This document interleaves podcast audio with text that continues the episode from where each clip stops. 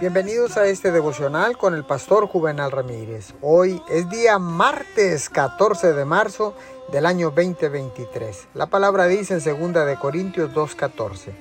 Mas a Dios gracias, el cual nos lleva siempre en triunfo en Cristo Jesús y por medio de nosotros manifiesta en todo lugar el olor de su conocimiento.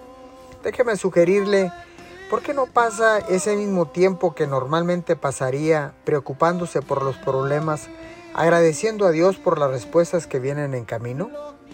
En vez de analizar en exceso una situación mala, emplee su tiempo en meditar en la escritura. En vez de leer por eh, duodécima vez un mal informe médico, váyase a pasear al parque y a cada paso diga, Señor, gracias, porque sigues estando en el trono me tienes en la palma de tu mano y nada puede arrebatarme de ahí. Esta es la clave. Cuando usted enaltece a Dios, sus problemas se vuelven más pequeños.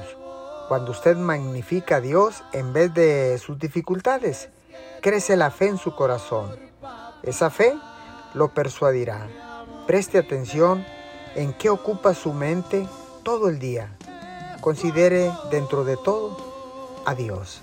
Señor, gracias Hoy decido dejar de pensar y ser negativo, dejar de pensar solamente en los problemas y en las circunstancias. Y hoy decido solamente, Señor, activar la medida de fe para entonces ver tu poder sobrenatural desatado sobre mi vida. Te doy gracias en el nombre de Jesús. Amén y amén.